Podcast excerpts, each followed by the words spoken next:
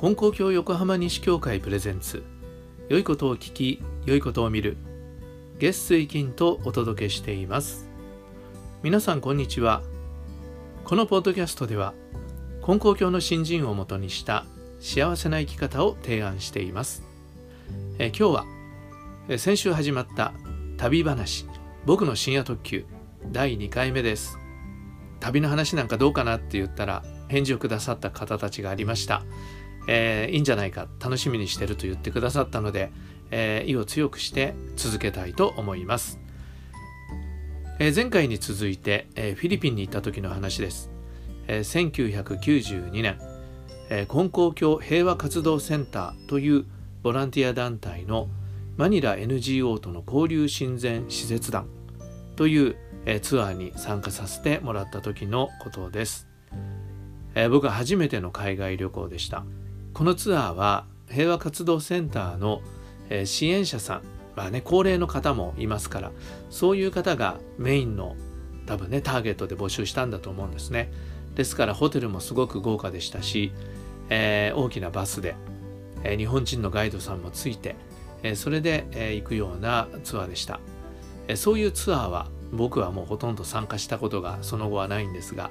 えー、その時はまあ初めてだったんで安心して参加できたっていうことはありましたただね、えー、自由が利きませんから今だったらねちょっとホテル抜け出してちょっとね街中歩いてみたりってするんですけど、えー、とにかくホテルに帰ったらもう主催者がですね外は治安が悪くて危険なので、えホテルの外には出ないでくださいって言われたもんですからもうビビって外に出なかったんですね。ですけど、えー、訪問先っていうのはもう主にスラムと呼ばれるような、えー、貧困地域だったりしますから、えー、フィリピンの人々のこう生活の実際っていうようなものにはね触れる機会があったなと思います。それと、えー、バスの窓から見える風景の中にも、えー、人々の暮らしが垣間見えるっていうようなことがありました。例えば町のね道路沿いの歩道にあの水道が1本こう立ってるんですよね。蛇口が。そうするとそこに子供たちがポリタンクを持って水をね汲みに来るんですよね。だそれを見るとねあああの子たちの家には水道が通ってないんだなっていうこともわかるしこうやって子供たちが水汲みなんかの仕事をねしてるんだなっていうのもわかるんですよね。まあ、飲み水なんかはね買わなきゃいけないから貧しい家ではどうやってたんだろうなろ過したり煮沸したりして飲んでればまだいいけれどもねこれでばい菌入ってお腹壊して、えー、重篤な病気になることはないだろうかっていうようなこともちょっとね心配するところです。まあそんな風に貧しい人たちはすごく貧しいんですけど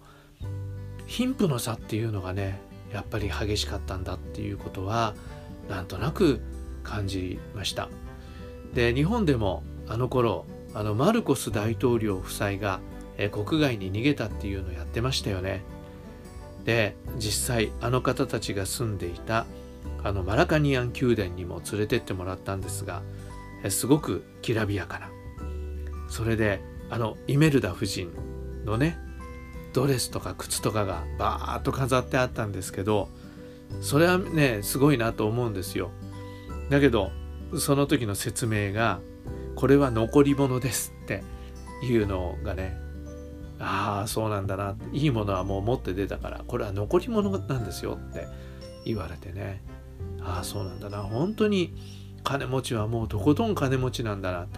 まあ、もちろん大統領の家族だから一番の金持ちなわけでしょうけれども、えー、それ以外の人たちでも金持ちは金持ち。だけど貧しい人たちはとことん貧しいというそういう国柄だったんですね。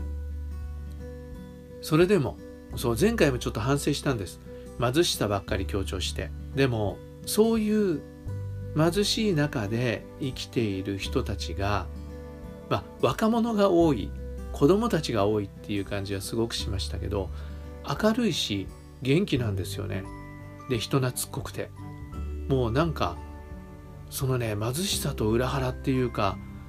何て言うんだろう。その明るさ元気さから言ったら本当にね日本人ではかなわないものがあるなと思いました。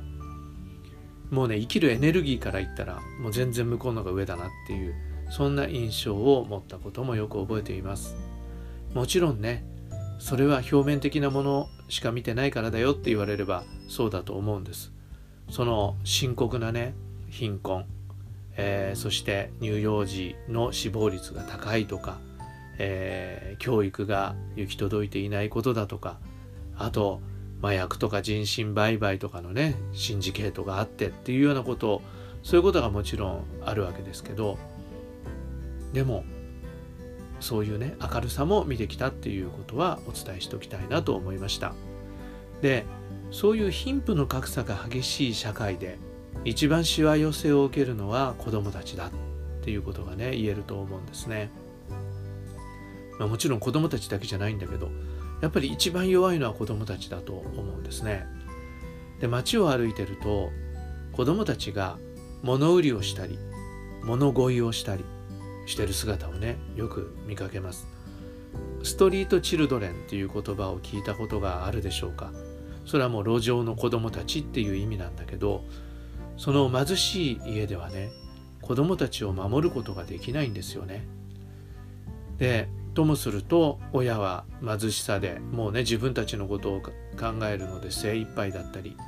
下手をすると親がね博打とか、えー、アルコールとか麻薬とかっていうようなことでもう家庭がね破綻していく。そうすると子どもたちは親が守ってくれませんから路上に出る。で路上に出ればいろいろな非行や危険が待ってるわけですよねでそこで売られる子供がいたり、えー、労働させられることになったりもしくはもう子供たちだけで生きていくために物乞いをしたり、まあ、物乞いをさせる元締めがいてえー、物乞いをしては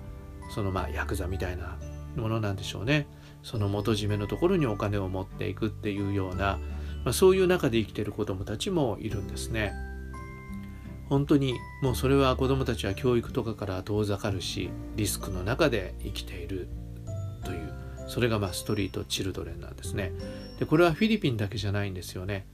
もう貧しい国発展途上国の都市に行くとストリートチルドレンという子どもたちが、えー、いるということをいろんなところで見ましたでフィリピンでその根高教平和活動センターが支援している団体の一つはそのストリートチルドレンの保護をしている団体がありました。でその保護している施設を訪問したんですけど、えー、2つ行ったんですね。1つはね街の中にあるドロップインセンターっていうところでした。それは、えー、街でその路上生活をしている子どもたちを、えー、スタッフの人たちがね声をかけてで保護するところ。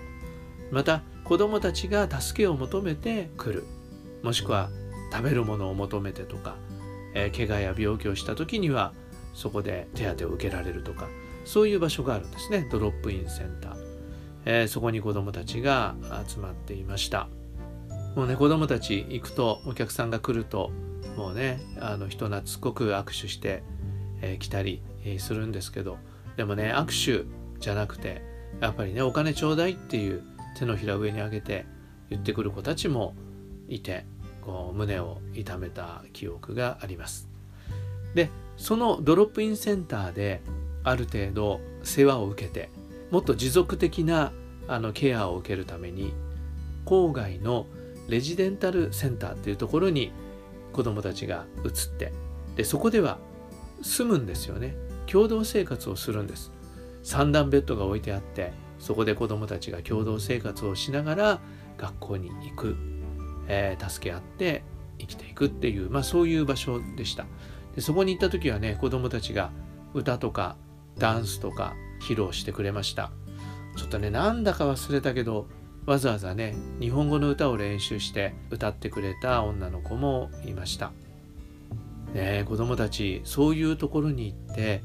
チャンスを得たら